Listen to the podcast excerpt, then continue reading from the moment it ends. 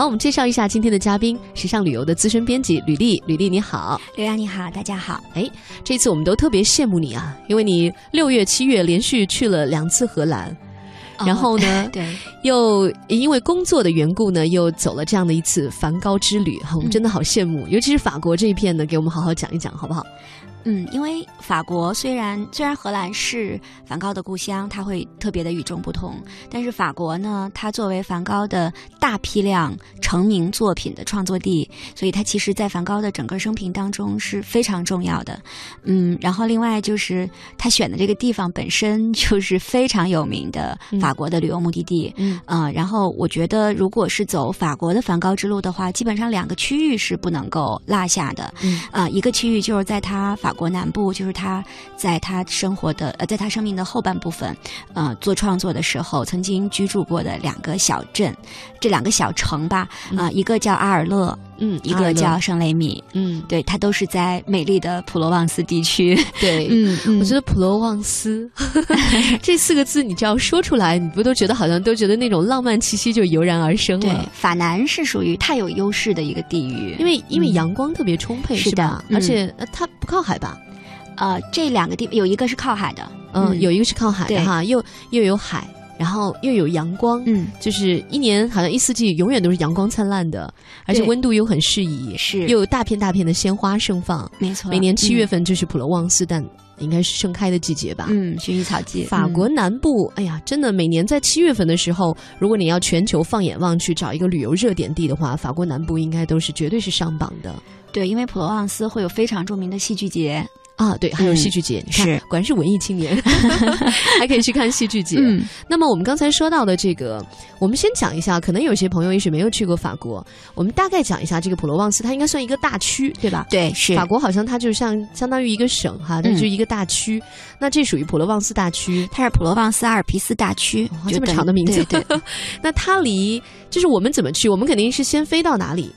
嗯，其实你不一定飞到巴黎是吧？对，其实无所谓的，你可以飞到马赛也没问题。然后你其实飞到里昂、飞到巴黎，然后你坐火车也都可以。他们呢有一种类似于像高速列车那样的，对，因为在欧洲坐高铁非常方便。嗯嗯，那我们先讲一下怎么到好不好？就是你如果说是坐到最近的话，应该是坐什么方案比较好？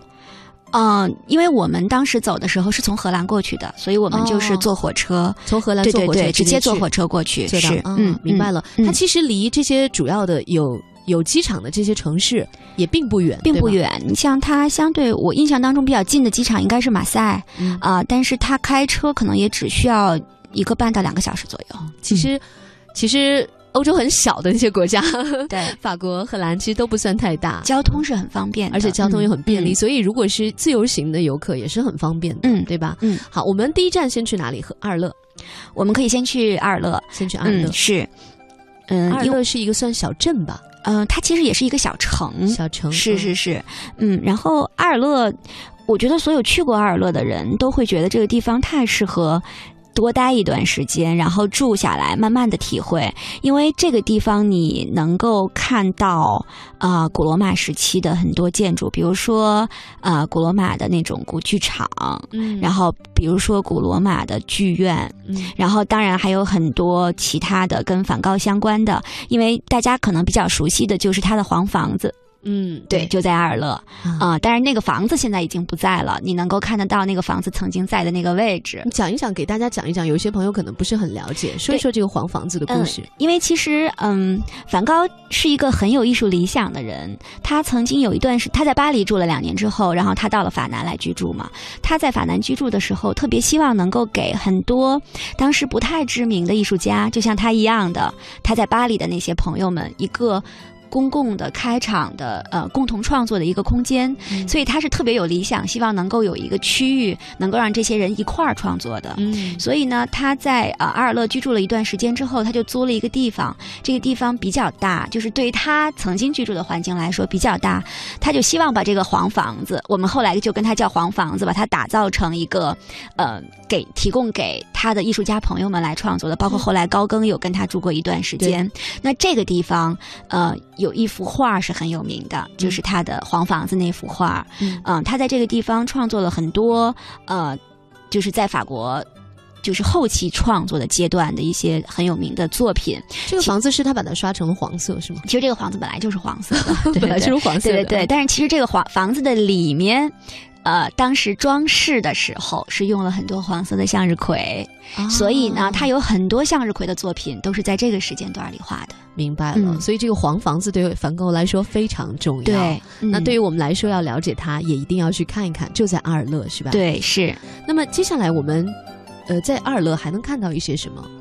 嗯，二乐其实在我看来，我会把它分成两类你要看的东西，一类就是跟梵高有关的，一类就是跟梵高没关系的。但是同时也很值得去的，对。二乐本身即使没有梵高的原因，也是一个特别值得去游玩的这么一个法南的一个小的城市，啊。然后我觉得。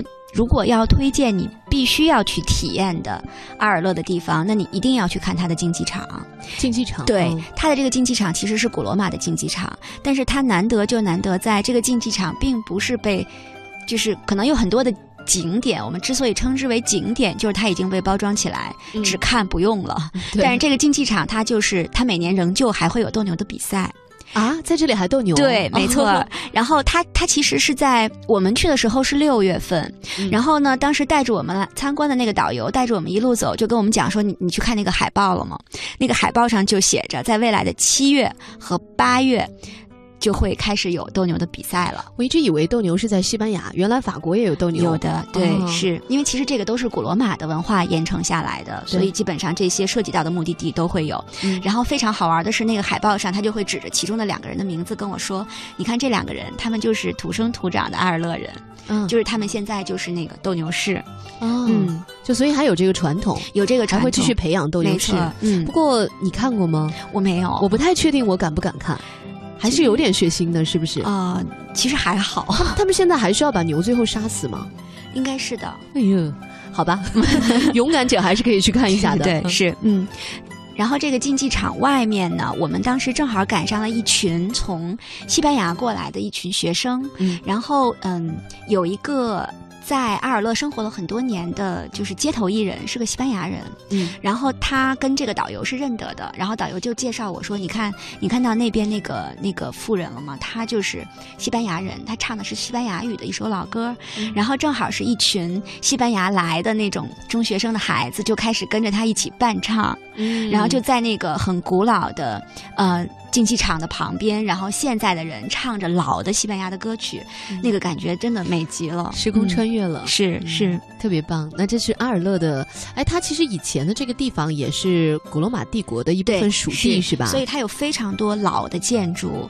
然后你像它的那个市政厅广场的下面，那是两千年前的古罗马的呃地下市集的遗迹，就是你下几个台阶下去，就是两千年以前。就是那种穿越，你这简直就是一句非常有蛊惑力的一句广告。走下台阶，你就回到两千年前。嗯，没错。嗯，然后呢？嗯，然后那还有就是，肯定是跟梵高相关的地方不能错过。刚才我们提到黄房子，然后还有一个黄色的，嗯，算是建筑是不能错过的，就是它的夜间咖啡馆。嗯，对，它其实离着市政厅的那个广场不远，走过去大概也就是几分钟的样子。你说夜间咖啡馆就是还放在荷兰的那个库勒穆勒美术馆里的那一幅画是吧？就是那也是那也是被室内招贴画 仿冒最多的一幅。对，不知道画作有名是好事儿还是坏事儿。对，真的，梵高的画现在是到处都能看到，鼠标垫呀，各种地方都有。嗯，但那间咖啡馆确实还是蛮恬静的。对，那间咖啡馆，呃，因为其实它也是呃毁坏之后后来重建的，都是按照梵高的画作的原样重建的，所以你看到它的那个外墙，呃，是那种艳黄色的，就像是月光照下来，灯光。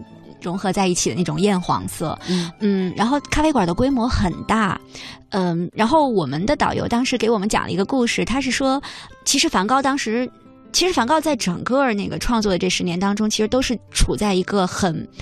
嗯，贫穷，然后都是需要在创作之余要想办法解决温饱的这么一个状态，穷困潦倒，对，非常穷困。然后他其实，嗯，那导游跟我说，但是我不知道这个无据可查。他说，其实他只是在外面画咖啡馆，然后在里面画咖啡馆，但他其实几乎是没有真正坐在那儿去喝一杯咖啡，喝不起咖啡哦。对，所以好心酸啊，听起来。对，然后我也是觉得，嗯，当然，虽然导游讲的我们就是听一听嘛，但是我也会觉得挺心酸的。所以再加上。这间咖啡馆现在我感觉它已经很商业了嘛，所以我就那个我说那我就学着梵高的样子在外面看看吧，我就我也没有进去喝那杯咖啡。对对对，是，这是为了遥遥向梵高致敬。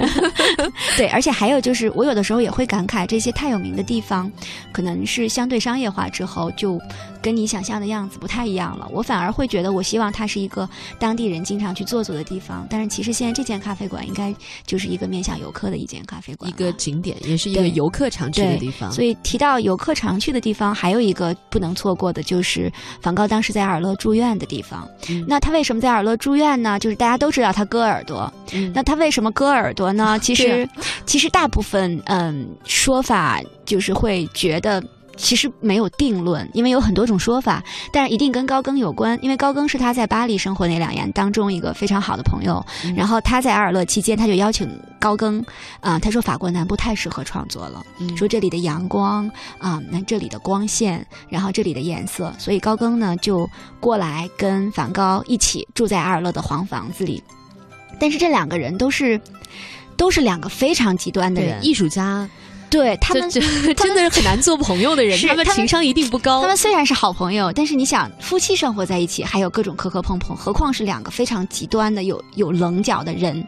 他们在一起创作，就会对很多创作的理念，他们推崇的艺术家的创作理念，有很多的不一致。后来就各种吵，就各种吵，吵到最后就是那个在一次争执当中，我会愿意相信这种说法，都动手了是吗？对，就是他无意当中那个呃。梵高就拿了那个刀，无意当中割掉了自己的耳耳朵的一部分。嗯嗯，所以呢，他就被送到了阿尔勒的医院。然后也是因为这个原因，他被黄房子周围的邻居们啊写联名信投诉给阿尔勒的市长，说这个人精神是有问题的，我们不同意他再住在这里。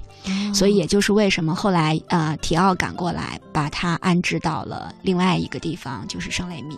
你说到这时候，我心里又好感动，亲爱的提奥啊！提奥他永远是来 给他收拾残局的那一个人。提奥总是在梵高需要他的任何时间，第一时间出现。嗯，真的好感动啊！所以我们现在还可以去看到那个叫圣雷米医院，是不是？对，那圣雷米是圣雷米修道院。我们刚才提到的阿尔勒的医院，阿尔勒的对这个医院，这个医院非常有意思。它现在已经不再是医院了，它已经作为一个景点开放给游客。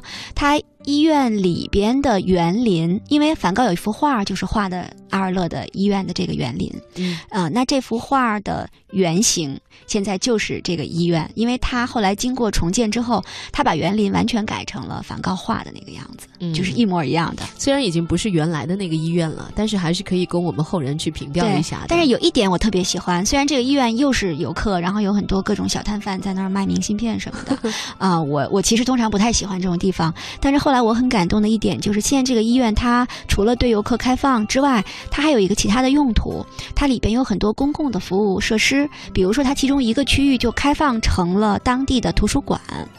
就是它会有一个小小的图书馆在里面，是真正当地人在这边有秩序的借书看书。然后我在玻璃的外面看看里面的那个状态，我就觉得我又平静一点了。就是他们还真正在为当地人服务，然后它还是当地人在用的一个区域，对，而不是一个专门摆出来的假假的给大家看的一个地方。是，嗯。